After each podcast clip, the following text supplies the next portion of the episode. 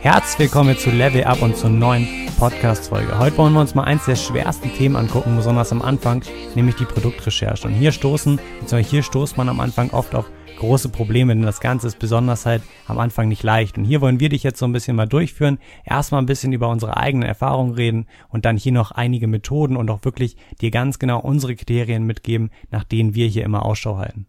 Ja, freut mich, dass ihr wieder dabei seid, dass ihr bei dieser Folge auch wieder am Start seid.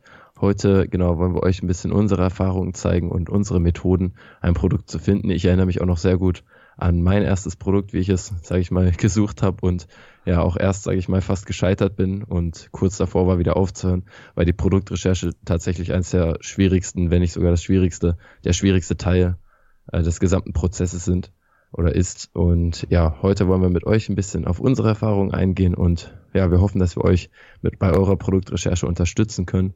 Denn einfach ist sie wirklich nie und ja, man muss wirklich da reinkommen und es ist genau wie beim, wie beim Training, wie beim Fußball. Am Anfang ist man schlecht, aber wenn man trainiert und trainiert und trainiert, wird man besser und kommt einfach rein und irgendwann wird das Ganze automatisiert und funktioniert einfach. Man bekommt einen Blick dafür und ja, mit der Zeit wird man immer besser. Genau, du hast da auf jeden Fall gerade schon einige wichtige, Dinge angesprochen. Ich finde auch besonders, dass man da erstmal reinkommen muss. Am Anfang ist das sehr schwierig, aber mittlerweile recht einfach. Also das ist halt so dieser Prozess, den man erstmal durchmachen muss. Man muss sich so, ja, so einen Blick dafür gewinnen, sich anhand so ein paar Kriterien am Anfang langhangeln. Dann wird das Ganze aber auch eigentlich relativ einfach. Wie waren das bei dir eigentlich bei deinem ersten Produkt? Was waren da so deine Kriterien, beziehungsweise was waren deine Erfahrungen? Was für Fehlschläge hattest du da oder hast du direkt dein erstes Produkt gefunden?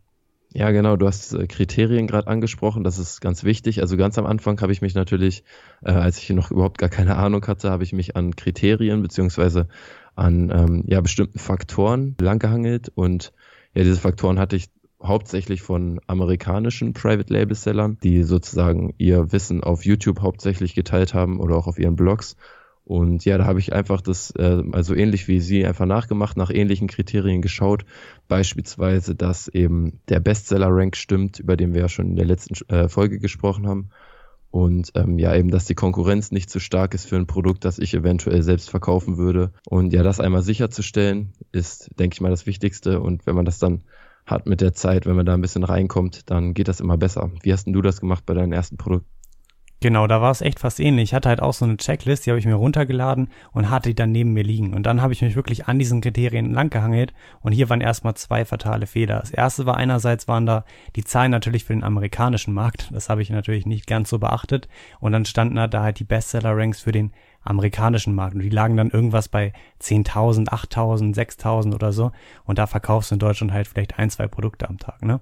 Das heißt, das war schon mal der erste Fehler. Und dann habe ich mich halt wirklich ganz, ganz klar an jedes dieser Kriterien gehalten. Und das ist auch ein großer Fehler, denn wenn du dich wirklich ganz strikt wirklich an diesen Zahlen orientierst und dich nach jedem, beziehungsweise nach wirklich jedem Kriterium wirklich das einhältst, dann machst du hier einige Fehler und lässt sehr potenzielle Produkte aus. Denn wenn man, sage ich mal, sagt, das Gewicht darf nicht ja schwerer als ein Kilo sein, dann muss man erstmal verstehen, wieso ist das überhaupt so und was sind daran die Nachteile. Denn eigentlich kann es ruhig schwerer sein. Das Problem ist nur, dass du dann eventuell, beziehungsweise du zahlst auf jeden Fall mehr Versandkosten, aber wenn du dir das Ganze mal durchrechnest und es macht trotzdem Sinn, hast du hier trotzdem eine gute, gute Möglichkeit. Das heißt, sich wirklich nur strikt an irgendwelche Kriterien zu halten und die ohne Sinn und ohne ja das Ganze wirklich zu verstehen, abzuarbeiten, war bei mir ein großer Fehler am Anfang. Genau, du hast es gerade einmal angesprochen mit dem Durchrechnen. Ich finde, das ist auch das Aller, Allerwichtigste, denn dadurch bekommt man ja auch so einen Blick für die Marge, die man dann am Ende, also den Gewinn, den man aus dem Umsatz am Ende dann selbst für sich rausziehen kann. Und ich finde, das ist wirklich das Allerwichtigste. Diese ganzen Kriterien sind sehr schön, um, sage ich mal, ein Gefühl für potenzielle zu, Produkte zu bekommen. Aber wirklich entscheidend ist dann natürlich dieses ähm, Berechnen der gesamten Kosten, also der Herstellungskosten, der Versandkosten, der äh, Zollkosten und so weiter, die Einfuhrumsatzsteuer, alles Mögliche und so weiter, worauf wir auch noch ganz genau eingehen werden. Und das Durchrechnen ist deswegen auch das Wichtigste, was man vor dem Kauf eines oder vor der großen Bestellung eines Produktes auf jeden Fall beachten sollte. Ja, da hast du absolut recht. Und ich möchte jetzt noch mal so ein bisschen was zu meiner meinen ersten Schritten in der Produktrecherche sagen. Also es fing alles an. Ich habe direkt auch wirklich, als ich das also das Thema Amazon davon erfahren habe, direkt am nächsten Tag halt angefangen nach Produkten zu suchen. Ne? Und habe ich mir eine Liste gemacht und habe da wirklich alles aufgeschrieben, was mir halt irgendwie in den Kopf kam. Und hier war wirklich ganz, ganz viel Mist dabei. Also ich bin wirklich hier in, es war glaube ich sogar die Haustierkategorie und bin da jeden Mist durchgegangen. dann war ich irgendwie bei Vögeln und habe nach dann noch so einem, ja, so ein Holzteil für Vögel aus, Ausschau gehalten und hab, fand das ein cooles Produkt, so weißt du, wo die sich raufsetzen können ja. in ihren Käfig. Wahrscheinlich viel zu nischig, richtig? Ja, ja, genau, genau. Viel zu nischig. Also vom, vom Prinzip her klein, leicht, alles super so, ne? Aber dann hat sich das halt nur einmal im Endeffekt verkauft am Tag. Und das war halt so ein, ein, großer Fehler, den ich gemacht habe. Auf jeden Fall hatte ich dann eine Liste hier mit 10, 20 Sachen. Das war erstmal kompletter Mist. Also da stand wirklich nur solche nischige Produkte, also ganz viele Nischenprodukte drauf.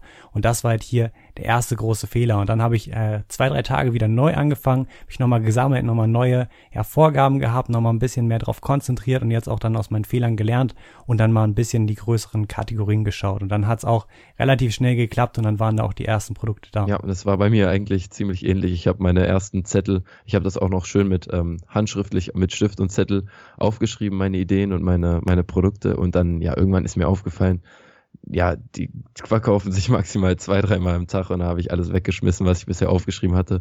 Habe dann auch das Ganze erstmal liegen lassen, das, äh, daran erinnere ich mich noch. Aber ja, irgendwann habe ich es dann wieder angefangen und ja, aber bei mir war es auch tatsächlich so, dass ich sehr, sehr lange viel gelesen habe zum Thema, viel, viele Videos geschaut habe, bevor ich überhaupt mal mit der Produktrecherche selbst angefangen habe. Und auch das war, sage ich meiner Meinung nach mal ein Fehler. Du hast ja auch letzte Folge gesagt, als so deine Motivation, wie du sie am Anfang hattest, dass du mit jedem Tag, den du nicht anfängst, 50 bis 100 Euro ähm, potenziellen Gewinn verlierst. Und das, denke ich, sollte man sich auch so als Motivation nehmen und man sollte einfach anfangen. Eine Produktrecherche lässt sich machen, ohne irgendwie Geld auszugeben. Damit lässt sich starten einfach.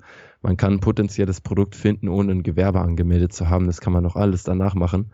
Und das Wichtigste ist meiner Meinung nach einfach mal anzufangen und ähm, genau sich eben diese Kriterien vorzuhalten und dann da sich lang zu hangeln und ja, einfach sich ein bisschen einarbeiten und in diesen Flow kommen. Bei mir war das einfach eigentlich genauso, dass es am Anfang auch extrem schwierig war reinzukommen, aber ich dann doch meiner Meinung nach ähm, potenzielles Produkt gefunden habe.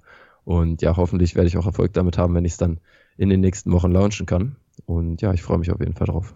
Genau, und ich denke, da sieht man auch schön, dass es halt am Anfang wirklich nicht einfach ist und dass du hier wirklich einfach dranbleiben musst. Das denke ich hier, dass der wichtigste Takeaway und die wichtigste Erfahrung bei der Produktrecherche einfach dranbleiben und weiter suchen. Ja, bei manchen dauert das vielleicht ein, zwei Tage, bis sie ein Produkt finden, aber das ist wirklich der, die Ausnahme. Bei den meisten dauert das wirklich ein, zwei, drei Wochen, bis du hier wirklich reinkommst, das Ganze dann einmal richtig verstehst und dann findest du aber auch so viele Produkte. Also ich habe hier wirklich Listen mit 20, 30 potenziellen Produkten drauf. Also es gibt noch so viel und du wirst auf jeden jeden Fall was finden. Und ich denke, dass wir jetzt so ein bisschen unsere Story hier mal abgeklärt haben und dass wir jetzt so ein bisschen schon mal in die Methoden eintauchen können, wie bzw. wo wir denn überhaupt nach Produkten gucken können. Da gibt es nämlich ganz viele Methoden und du kannst ja jetzt das erste Mal oder erstmal eine vorstellen, die du ganz gut findest, die bei dir viel bringt. Genau, grundsätzlich, was ich mache, ähm, also was ich am liebsten mache, so es gibt natürlich ganz viele verschiedene Methoden und äh, keine eine richtige, sondern es ja kommt immer auch drauf an, wie es einem gefällt, wie man nach seinen Produkten sucht. Und ja, bei mir war es am Anfang so,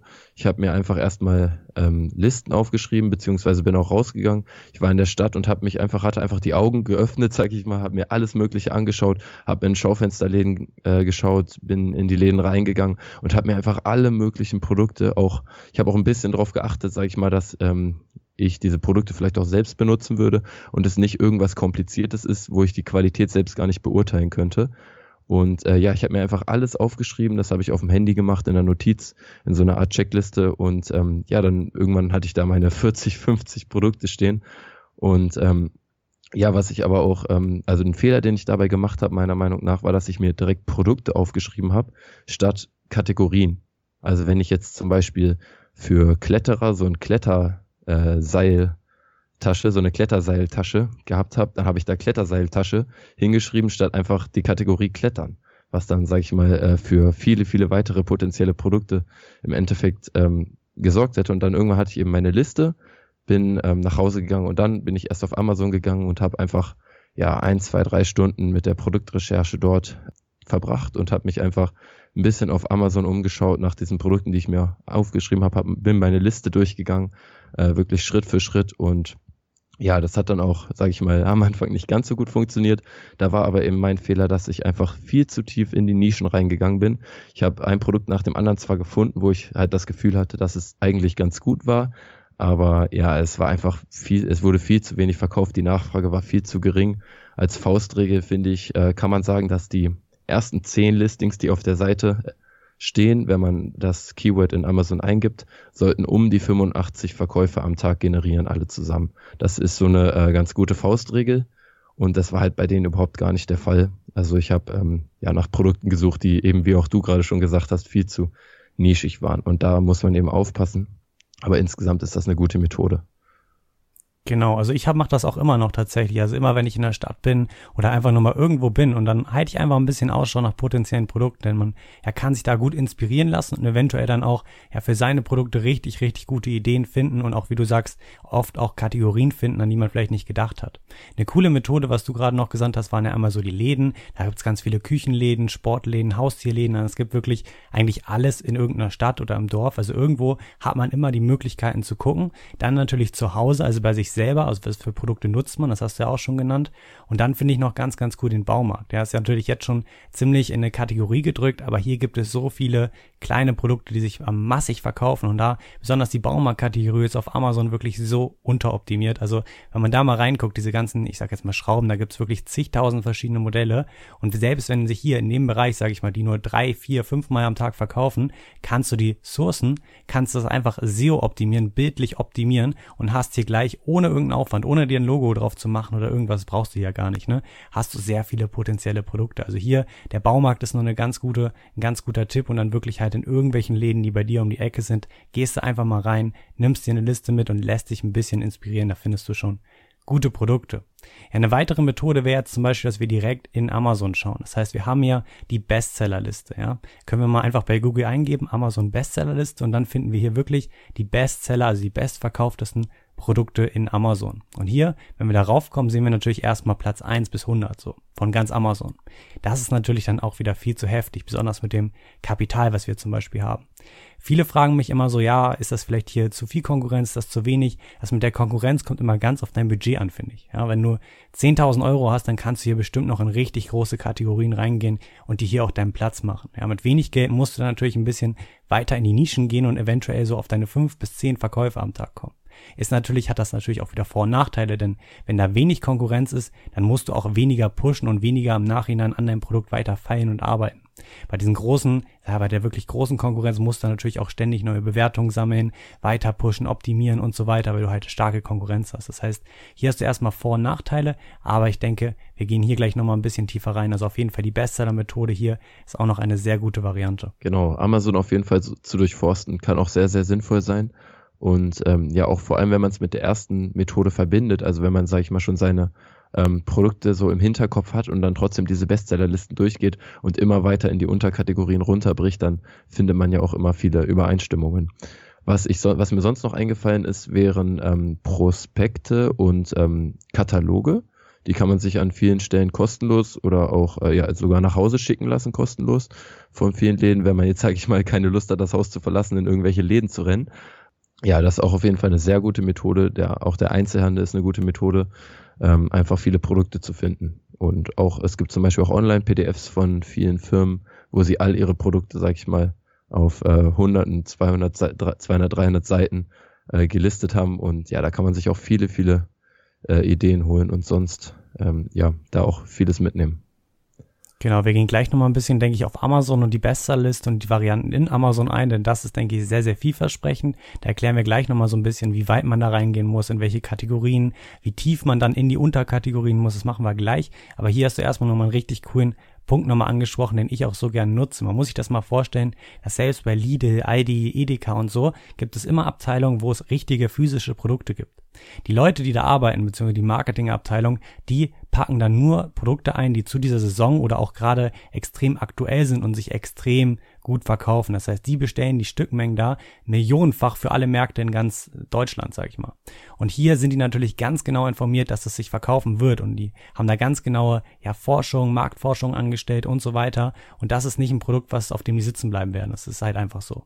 Natürlich haben die das zum richtig günstigen Preis, weil die auch mega große Mengen einkaufen und hier wirklich auf die Masse gehen, was wir natürlich nicht wollen. Aber hier findest du auf jeden Fall ganz, ganz viele Produkte, auch wie du sagst, in so Prospekten, in deinem kleinen Edeka-Laden bei Penny, also wirklich überall findest du da gute Ideen oder auch der IKEA-Katalog. Ne? Also jetzt mal ganz doof gesagt, aber der ist mega groß und da gibt's ganz, ganz viele Produkte. Kann man auch einfach mal reinschauen, sich da so ein bisschen inspirieren lassen. Das ist auch eine super Variante. Ja, zu dem Tipp, sorry, dass ich dich unterbreche, zu dem Tipp kann man noch kurz sagen, dass man sich da auch nicht bei diesen Läden wie Aldi oder Lidl auf jeden Fall nicht von den niedrigen Preisen abschrecken lassen sollte. Das ist, äh, teilweise sind die halt wirklich, wie du gerade schon gesagt hast, so extrem niedrig, weil die so riesige Stückzahlen einkaufen.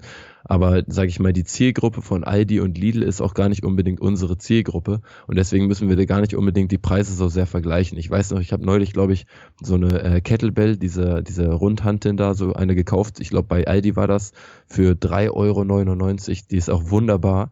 Also ich, ich bin begeistert von der und von der Qualität des Preis-Leistungs-Verhältnisses ist unfassbar gut. Aber ähm, ja, wenn man sich mal auf Amazon eben die Preise für diese Hantel anschaut, dann äh, beginnt das da, glaube ich, so bei 15, 20 Euro vielleicht. Und die werden ja trotzdem sehr, sehr gut verkauft. Das kann man ja auch wieder sehen am Bestseller-Rank und an den ganzen Bewertungen, ähm, dass sie definitiv verkauft werden. Also da bei Aldi, Lidl und so weiter auf keinen Fall von den niedrigen Preisen abschrecken lassen. Das ist eine ganz andere Zielgruppe meiner Meinung nach.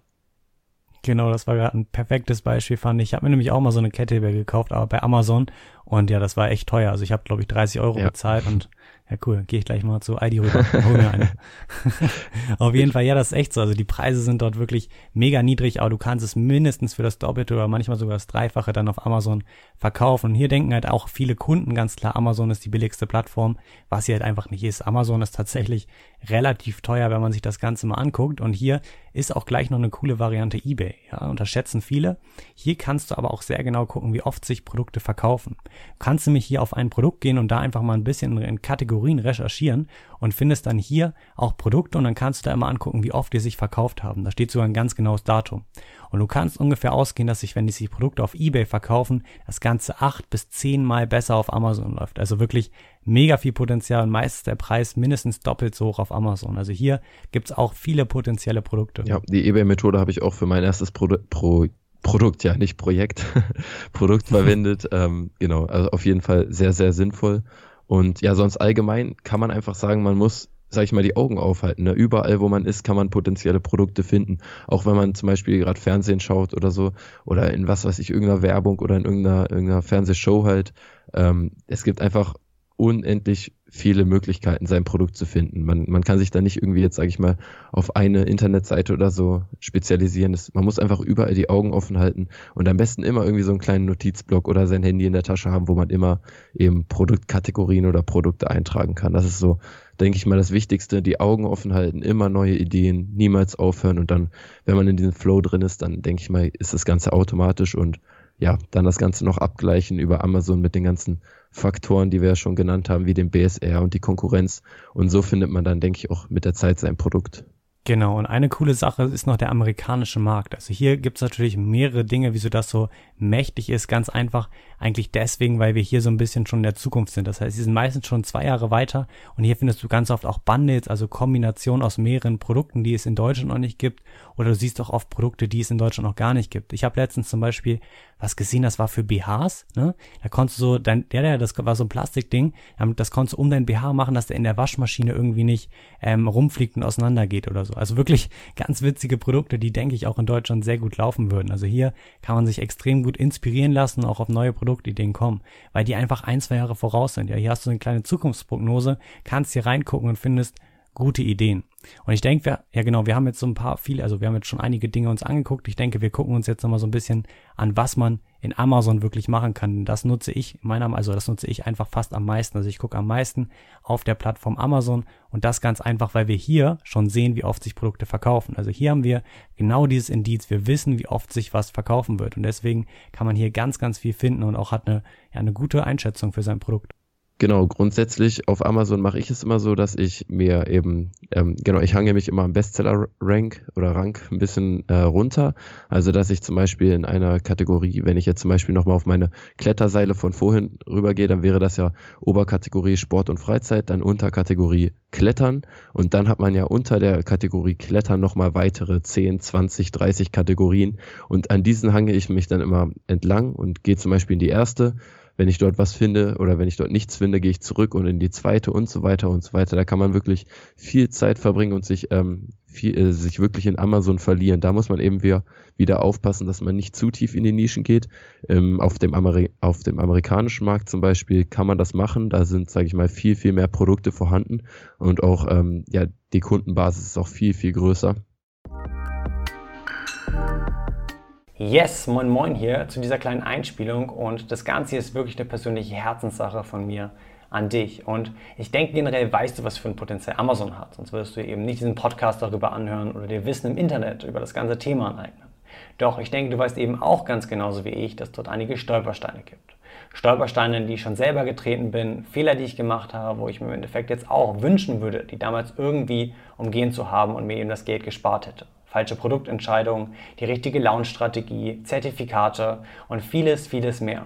Erst letzte Woche hatte ich da ein super, super interessantes Gespräch mit dem Jens, äh, den ich jetzt auch schon seit guten vier Monaten kenne. Und bei ihm war es eben ganz genauso am Anfang, dass er dort die falsche Produktauswahl getroffen hat und dann im Endeffekt auf einen Warenwert von mehreren tausend Euro rumgesessen hat und ihn nicht verkauft bekommen hat. Doch hier gibt es mittlerweile eine ziemlich, ziemlich coole Lösung und das Ganze nennt sich AMC Ventures. Und AMC Ventures ist der allererste Amazon-Inkubator, der die perfekten Bedingungen für dich und dein Unternehmen schafft, von null auf über 100.000 Euro Umsatz auf Amazon zu wachsen. Und im letzten Jahr konnten wir hier bereits zahlreiche neue Unternehmen hervorbringen und über die 100.000 Euro Grenze mitentwickeln. Und genauso war es eben damals auch mit Jens, dass wir mit ihm dann angefangen haben zu arbeiten in AMC Ventures. Und mit unserer Hilfe hat er dann recht schnell die Ware abverkauft bekommen, sein Geld wieder rausbekommen. Und derzeit haben wir bis jetzt schon drei neue Produkte mit ihm zusammen gesourced, auf den Markt gebracht, die sich sehr erfolgreich verkaufen und richtig starke Gewinne abwerfen. Insgesamt bekommst du dort nicht nur die Unterstützung von ein oder zwei Personen, sondern von über 20 der Top-Experten aus ganz Deutschland. Unternehmer, die bereits siebenstellige Amazon-Unternehmen aufgebaut haben und auch ich bin dort unter anderem vertreten und neben vielen anderen Coachings dabei unterstütze die Teilnehmer sicher an ihr Ziel zu kommen und das nächste Level zu erreichen. Und genau hier setzt AMC Ventures zu 100% auf persönliche Betreuung, unter anderem 1 zu 1 Coachings. Und das Team schaut halt hier eben genau über deine Produktauswahl drüber, dass du hier keine Fehler machst arbeitet eine individuelle Launch-Strategie mit dir zusammen aus und betreut dich eben sicher durch jeden Schritt, damit du eben auch zu 100% deine Ziele erreichst. Und eine der wichtigsten Sachen, finde ich, ist die Community und die echten Freundschaften, die hier in der letzten Zeit schon entstanden sind. Einfach ein unglaublich starkes Netzwerk aus Leuten, die umsetzen, die dich ebenso mit nach vorne ziehen werden. Das heißt, wenn du jetzt mehr dazu wissen willst und dich auf einen der limitierten Plätze bewerben willst, dann schau einfach auf der Website www.amcventures.de vorbei. Dort findest du auch das einfache Bewerbungsformular, was du in ca. 5 Minuten ganz easy ausfüllen kannst. Und wir und das ganze Team schauen immer einmal die Woche drüber durch die ganzen neuen Bewerbungen und wählen dann eben die zielstrebigsten, ambitioniertesten Personen aus, um mit ihm dann einen Telefontermin zu vereinbaren und dann hier eben die finale Entscheidung zur Zusammenarbeit zu treffen. Das heißt, wenn du dich bewerben willst, schau jetzt auf der Website www.amcventures.de vorbei und äh, ja, bewirb dich dort. Und da gibt es auch mal ein schönes Sprichwort am Ende, wer nicht wagt, der nicht gewinnt. Man muss eben seine Chancen nutzen, um voranzukommen. Man muss wissen, wann diese Chancen da sind. Und das ist einfach wirklich eine einmalige Chance, ein super, super erfolgreiches Amazon-Unternehmen aufzubauen. Das heißt, ich freue mich drauf, wenn ich dich vielleicht schon in den nächsten Wochen oder Monaten bei AMC Ventures dabei sehen kann und mit dir zusammenarbeiten kann, mit den anderen ganzen Experten. Und jetzt wünsche ich dir aber erstmal viel Spaß mit der weiteren Podcast-Folge. Da kann man ruhig noch tiefer in die Nischen eindringen. Aber in, in Deutschland würde ich auf jeden Fall aufpassen, dass man da nicht zu tief in die Nischen reingeht.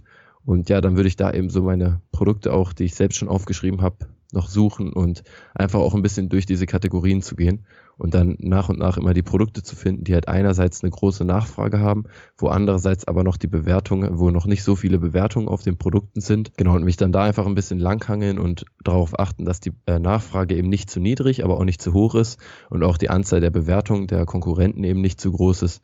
Und ja, sonst gibt's da halt auch noch haufenweise Faktoren, auf die man achten muss. Die kannst du jetzt noch mal ein paar ein bisschen tiefer drauf eingehen. Genau, also es gibt natürlich, was du gerade gesagt hast mit den Bewertungen, das kommt wie gesagt aus Budget an. Wenn ich hier wirklich 10.000 Euro habe, dann kann ich auch in eine Kategorie mit 300 Bewertungen, ja, kann ich da ganz klar mithalten. Ne? Das kommt dann immer ganz klar aus Budget an, aber viele haben das halt beim ersten Produkt nicht. Und das würde ich auch nicht empfehlen, einfach weil du da Erfahrung brauchst. Ne? Du musst das System schon mal verstanden haben. Und hier, wie gesagt, hast du gerade die erste Variante angesprochen, durch die Bestseller, Listen sich durchzuklicken. Und wenn du jetzt hier erstmal raufkommst auf die Liste, siehst du da links ganz, ganz viele verschiedene Sachen. Dann siehst du da Kategorien wie Sport und Freizeit, du siehst Küche und Haushalt, du siehst Baby, du siehst Schmuck, Uhren und so weiter. Also ganz, ganz viele. Das sind, glaube ich, irgendwie fast 20 Stück, die du da siehst. Und hier, das sind die Oberkategorien. Und hier kannst du jetzt reingehen und findest dann meistens, also in, also eigentlich immer in diesen Kategorien Unterkategorien. Bei Küche und Haushalt wäre das jetzt sowas wie, glaube ich, Küchenhelfer, Elektrogeräte und so weiter. Und dann kannst du da drauf gehen und dann kannst du dort sogar nochmal in die Unterkategorien gehen. Und jetzt kommt es natürlich darauf an, wie groß deine Nische ist. Ich glaube, die kleinste Nische bei Amazon ist Motorrad. Das heißt, wenn du auf die Motorradnische gehst, dann drückst du dort einmal in die große Kategorie und siehst dann dort schon die Unterkategorien. In diesen Unterkategorien würde ich jetzt beim Motorrad zum Beispiel schon nach Produkten gucken. Bei Küche und Haushalt, die größte Kategorie, müsstest du dann auf jeden Fall noch weiter in die Unterkategorie gehen und dann dort nach Produkten gucken.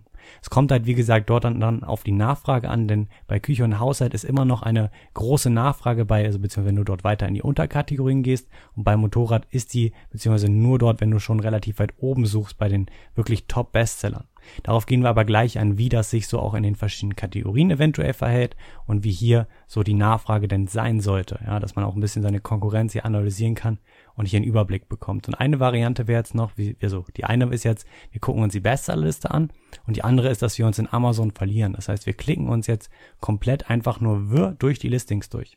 Du kannst mal einfach jetzt irgendein Produkt anklicken und jetzt hast du da unten verschiedene Sachen. Du hast dann siehst du da einmal Kunden haben weiteres gekauft, du siehst da einmal die gesponserten Anzeigen und hier kannst du dich jetzt einfach mal durch diesen Rechtsklick mit dem Pfeil durch ganz, ganz viele Produkte klicken und verlierst dich wirklich in Amazon. Denn hier finde ich zum Beispiel ganz oft auch Produkte, die ich so vielleicht auf den, in diesen Bestsellerlisten erst gar nicht finde, ja. Und das sind wirklich dann auch so die Produkte, die richtig viel Potenzial haben, die vielleicht sehr unteroptimiert sind, sich gut verkaufen. Also hier findet man und kommt man ganz oft auf gute Produkte und auf Inspiration. Also sich einfach verlieren lassen und sich komplett durch alle Listings quer durchklicken. Da findet man sehr, sehr gute Informationen. Und ich denke, dass wir genau jetzt so ein bisschen die Kategorie, also beziehungsweise die Methoden uns angeguckt haben. Und jetzt gehen wir nochmal, beziehungsweise jetzt gehen wir so ein bisschen auf die Kriterien ein, die die einzelnen Produkte haben sollen, die Nischen jetzt ganz speziell, was man hier beachten muss. Genau, und zu diesen Kriterien lässt sich eben sagen, dass wir da, was wir auch neulich schon mal gemacht haben, eben ein Produkt auch unterteilen lässt in eins, in eins aus drei Szenarien. Und ähm, das erste Szenario wäre, Szenario dabei wäre, dass eben diese Tiefe, die wir auch vorhin schon angesprochen haben, wirklich deutlich vorhanden ist. Also dass sich wirklich die ganzen Verkäufe der Produkte verteilen auf die, auf die gesamten Listings, die man findet, wenn man eben nach einem Produkt sucht. Das wäre dann also zum Beispiel, wenn der erste Platz, sag ich mal, einen Bestseller-Rank von 500 hätte, der zweite vielleicht von 700, der dritte dann 750, 900 und alles so um den Dreh, also alles recht niedrig, aber alles recht ähnlich. Und ähm, sage ich mal nicht, dass jetzt der erste Bestseller eine Monopolstellung hat und, sage ich mal, eine Bestseller-Rank von 200 und alles, was da drunter kommt, so ab 3000 oder niedriger oder eben auch schon, ja, halt, wo einfach der Abstand zwischen den Produkten größer ist. Und das, das wollen wir eben nicht. Wir wollen im ersten Szenario darauf achten, dass eben die Tiefe ähm, vorhanden ist und sich auch verteilt auf die ersten Listings, wo wir uns ja dann gut mit unserem Produkt auch, sage ich mal, dazwischen mogeln könnten und eben auch diese Sales abgreifen könnten. Genau, das Beispiel, was du gerade genannt hast, war schon sehr extrem. Also es war wirklich gar kein Abfall vorhanden. Das findet man eigentlich fast nie auf Amazon. So ein Beispiel, was so vielleicht ein bisschen realistischer ist, was man auch oft sieht, ist dann so ein schon ein Abfall. Das ist ja auch ganz normal. Ist ja auch normal, dass sich das erste Produkt besser verkauft als das Let, als das, als das nächste und so weiter. Das ist ja auch meistens ganz, ganz natürlich, sondern dass man hier vielleicht so nach dem Abfall guckt, wenn sich das erste vielleicht so ein Bester Rank von 900 hat, das nächste dann von 1500, das nächste von 2000, das nächste von 2500. Das ist auch noch ein ganz, ganz normaler Abfall. Aber wie du gesagt hast, dass, wenn jetzt, sage ich mal, das erste Produkt hier wirklich ein Bestselling von 500 hat und dann das nächste von 5000, da sehen wir ganz klar, okay, das Produkt hat eine Monopolstellung. Davon würde ich mich eventuell fernhalten. Wieso aber nur eventuell? Ganz einfach, weil wenn dieses Produkt, was da wirklich diese Monopolstellung hat, vielleicht nur 10, 20 Bewertungen hat, extrem unteroptimiert ist, dann kann ich dann natürlich relativ schnell angreifen. Das kommt immer auch ein bisschen jetzt auf deine Konkurrenz an. Das heißt, wenn du zwar ganz, ganz oder eine richtig gute Tiefe hast, ja, aber du siehst hier wirklich 100, 200, 300 Bewertungen und so, ne, da musst du dich natürlich fragen, wie schnell und wie gut kann ich in diesen Markt reinkommen? Was für ein Budget habe ich, um das zu schaffen? Und das ist natürlich am Anfang halt in so großen Märkte sehr schwer. Wenn wir dann aber zum Beispiel eine ganz, ganz, äh, beziehungsweise oder sogar eine relativ schlechte Tiefe haben, so von vielleicht das erste Produkt verkauft ist, hat ein Bestselling von 1000, das zweite von 3000 und wir sehen aber, dass die fast keine Bewertung haben und sich gut verkaufen, dann können wir da innerhalb von, keine Ahnung, einer Woche nach oben kommen und dann stehen wir da und verkaufen halt diese 10 und haben unsere 10 Verkäufe in dem Bereich. Das heißt, die Tiefe ist zwar sehr wichtig, aber man muss auch immer die Konkurrenz mit im Blick haben. Und dann wäre jetzt sozusagen genau das zweite Szenario wäre dass hier wirklich dann eine Unteroptimierung vorhanden ist. Wenn wir so ein Produkt gefunden haben, was sich, sage ich mal, trotz extrem schlechten Listings gut verkauft, dann können wir uns wirklich glücklich schätzen, weil wir dann gut hier auch die Sales abgreifen können. Und ja, aufpassen muss man natürlich, ähm, sage ich mal, bei Produkten häufig, häufig sieht man Produkte, die von großen Marken kommen aber extrem schlecht optimiert sind. Da muss man dann immer abwägen. Ne? Es ist jetzt natürlich kein direktes Ausschlusskriterium, aber man muss immer abwägen, ob man gegen die Marke auch ankommt, wenn man, sage ich mal, ein deutlich besseres Listing hat.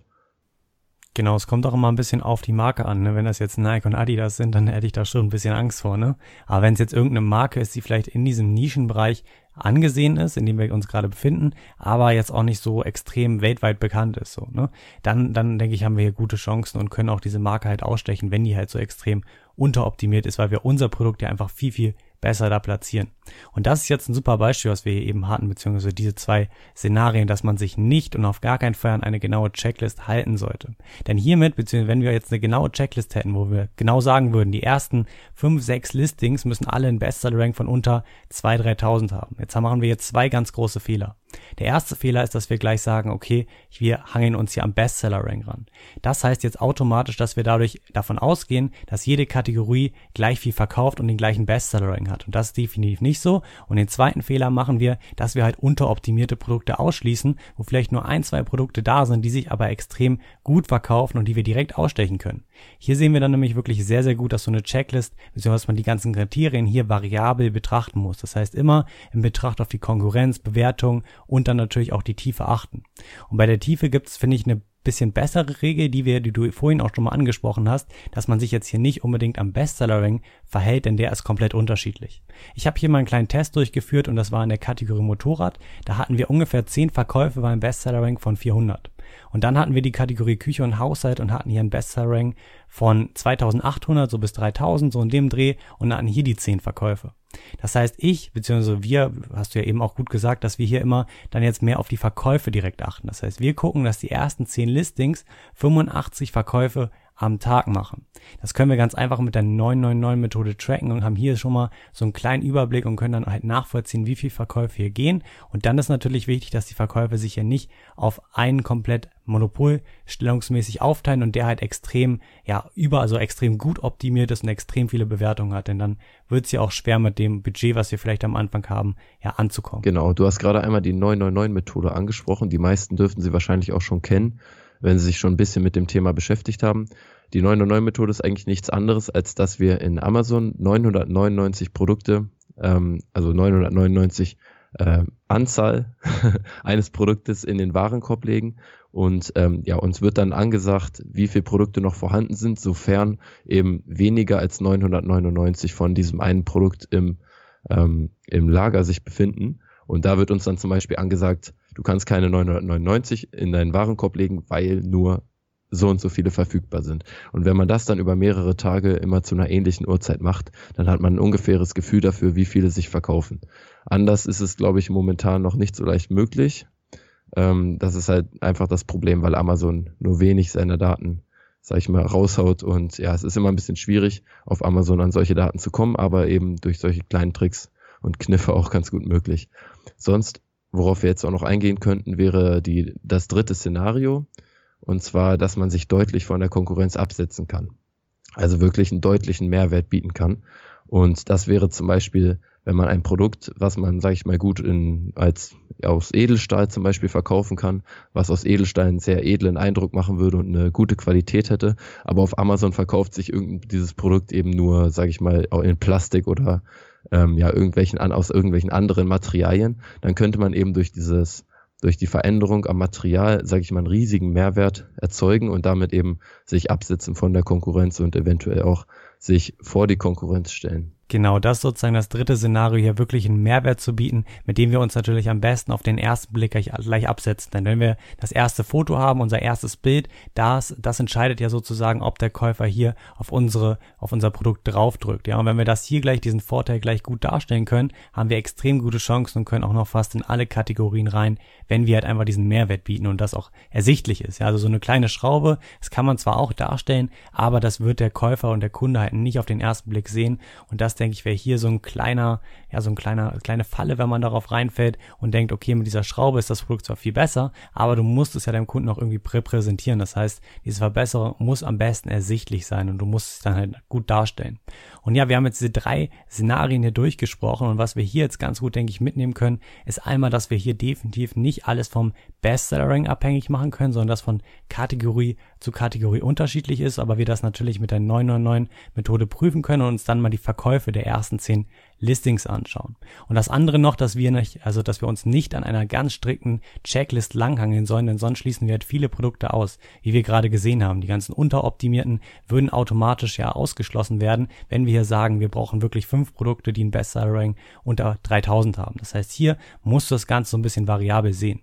Und jetzt gibt es natürlich noch ganz, ganz viele andere Dinge und auf die gehen wir jetzt nochmal kurz ein. Zum Beispiel die Größe und das Gewicht. Genau. Und noch einmal ganz kurz zur 999-Methode. Die ist zwar wunderbar, um ein bisschen ein Gefühl zu bekommen, ähm, aber dabei ist auch noch wichtig zu beachten, dass es eben sein kann, dass einige Produkte auch über externe Quellen beworben werden und dadurch mehr Verkäufe generieren und nicht nur durch das Amazon-Listing.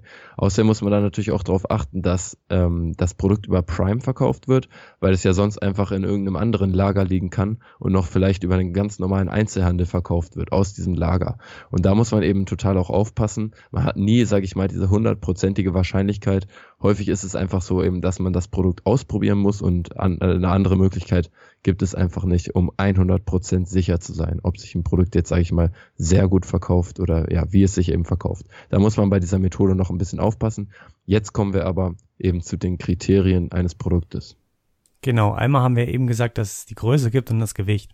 Hier wird ganz oft ja gesagt, die Größe soll nicht größer als ein Schuhkarton sein und die, ja, das Gewicht soll nicht über ein Kilo sein. Hier muss man natürlich auch mal verstehen, wieso das so sein sollte.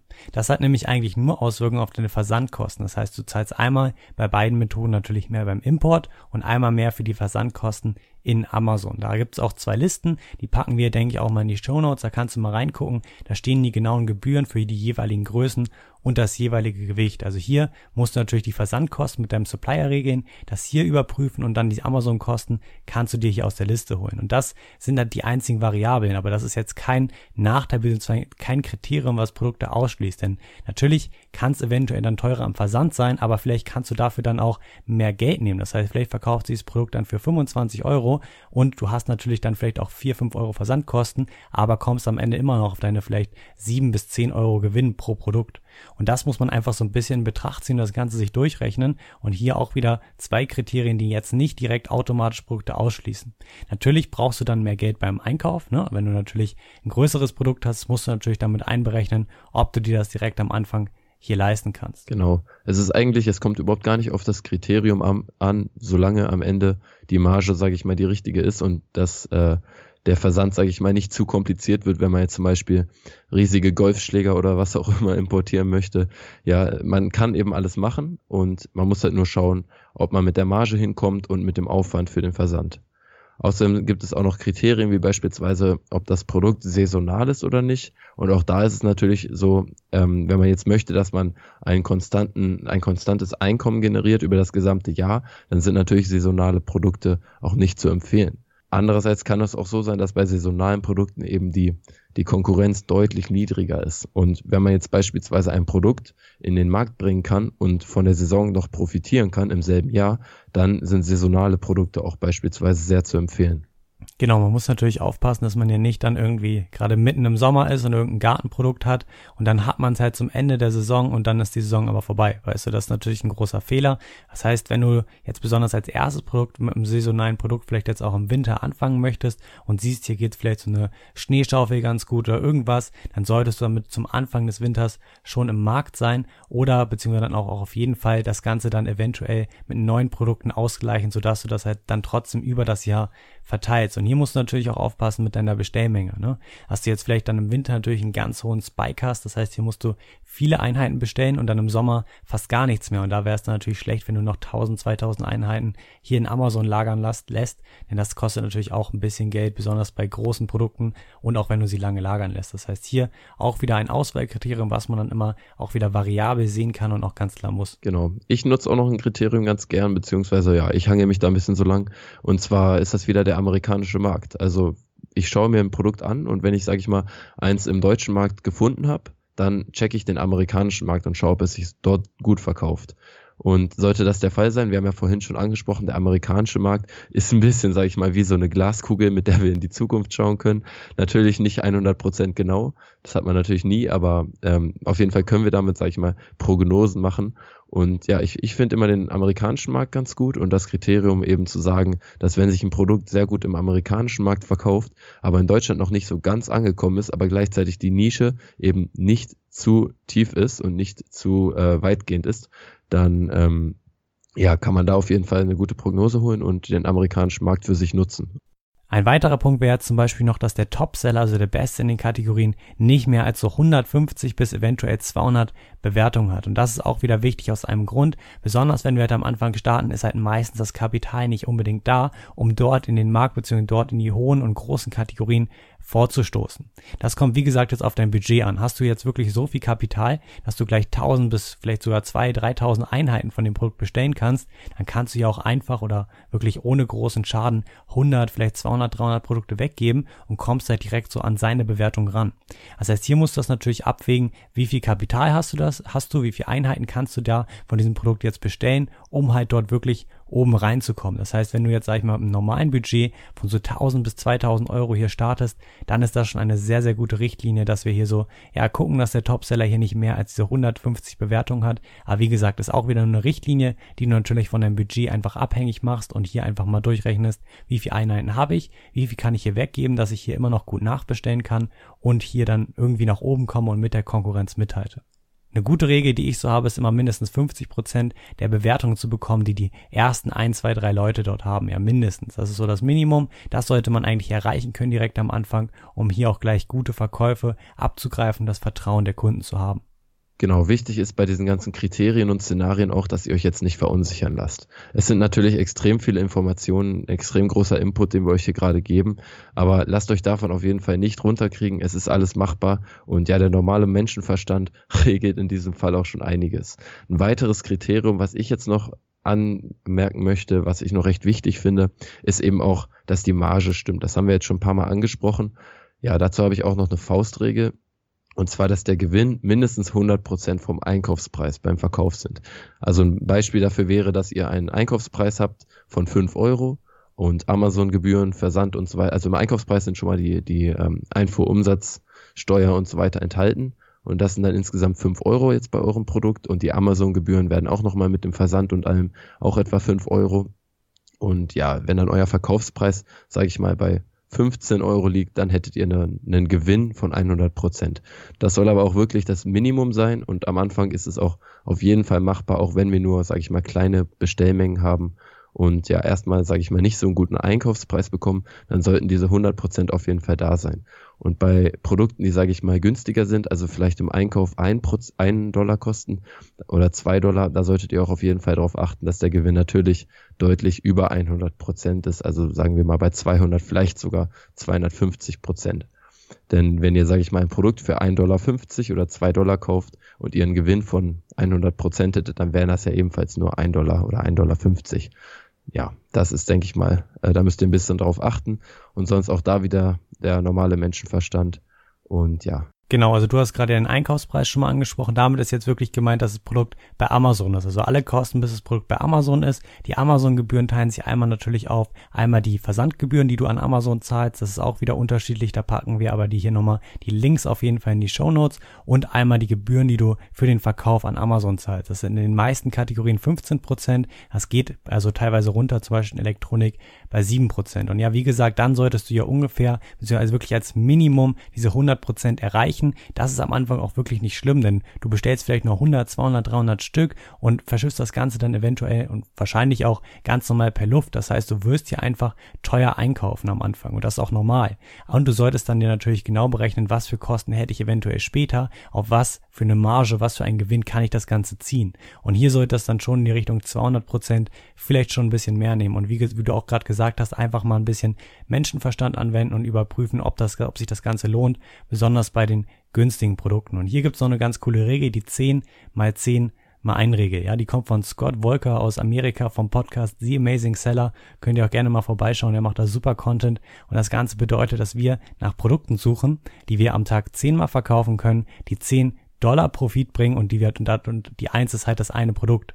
Damit würden wir auf 3000 Dollar Umsatz im Monat, äh, damit würden wir auf 3000 Dollar Gewinn im Monat kommen. Und das ist schon sehr heftig. Wenn wir das mal in Euro rumrechnen, dann wären das ja 10 Verkäufe mit so circa, ja, sag ich mal 8, 8, 9 Euro. Und dann kommen wir immer hier noch so auf 2400 bis 2000, ja, sagen wir mal 2600, 800 Euro in dem Dreh. Und das ist wirklich sehr heftig. Und das ist sehr, sehr gut. Und diesen Gewinn von 8 9 Euro, den können wir natürlich nicht bei den sehr günstigen Produkten rausholen. Das heißt, wir sollten im Idealfall natürlich auch nach Produkten gucken, die ein bisschen mehr kosten, dass uns hier natürlich mehr Gewinn überbleibt. Das heißt, vielleicht zum Anfang mit sehr wenig Budget kann man auch mal ein günstiges Produkt nehmen. Da werden dann halt vielleicht nur 3, 4 Euro hängen bleiben. Das ist natürlich nicht so optimal. Da musst du sehr viel von verkaufen und auf die Masse gehen. Und deswegen solltest du vielleicht so einen Preisbereich von, ja, sagen wir mal vielleicht 12, 13, vielleicht sogar noch ein bisschen mehr und optimal natürlich so im Bereich von 20 Euro verkaufen. Da habe ich so ganz gute Erfahrungen gemacht. Darüber brauchst du auch wieder viel Kapital, um einzukaufen. Das heißt, hier nochmal so eine kleine Richtlinie, dass du vielleicht dich dran hältst, diese 10 mal 10 mal 1 Regel zu erreichen, wenn du natürlich das Kapital dazu hast. Du kannst auch mit weniger einsteigen, aber dann wirst du vielleicht für den Verkauf mit so einem günstigen Produkt natürlich nur 3, 4 Euro Gewinn machen, was ja auch kein Problem ist, um das Ganze erstmal vielleicht zu testen und um damit richtig durchzustarten. Und ich denke, wir haben jetzt hier schon viele wichtige Dinge angesprochen und wie gesagt, das Ganze sind hier wirklich immer nur Einschätzungen und das wollen wir hiermit auch vermitteln. Eine ganz genaue Checkliste wird dir nicht helfen, die wird dich verunsichern.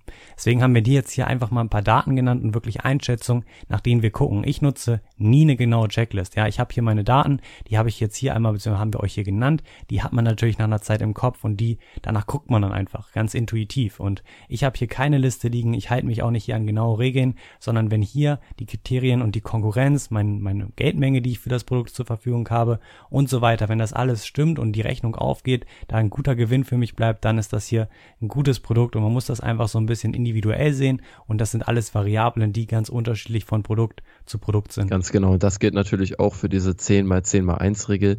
Da geht auch wieder, lasst euch da nicht verunsichern. 8, 9 Euro Gewinn pro Verkauf sind auf jeden Fall schon eine ordentliche Anzahl. Und auch da nicht verunsichern lassen. Das ist auch ähm, am Anfang nicht unbedingt zwingend notwendig, dass man so eine große Marge hat. Ja, also es kann sich auch lohnen, einfach am Anfang, um den Prozess zu lernen, erstmal in ein Produkt einzusteigen, das, sage ich mal, eine niedrigere Marge oder Konkurrenz hat. Aber gleichzeitig muss man natürlich darauf achten, dass sich das Ganze im Endeffekt trotzdem lohnt. Also da auch nicht verunsichern lassen. Das ist alles ganz normal, vor allem am Anfang. Da muss man erstmal reinkommen. Es ist extrem viel, was es zu beachten gibt. Also da, ja, ganz ruhig bleiben und dranbleiben ist das Aller, Allerwichtigste.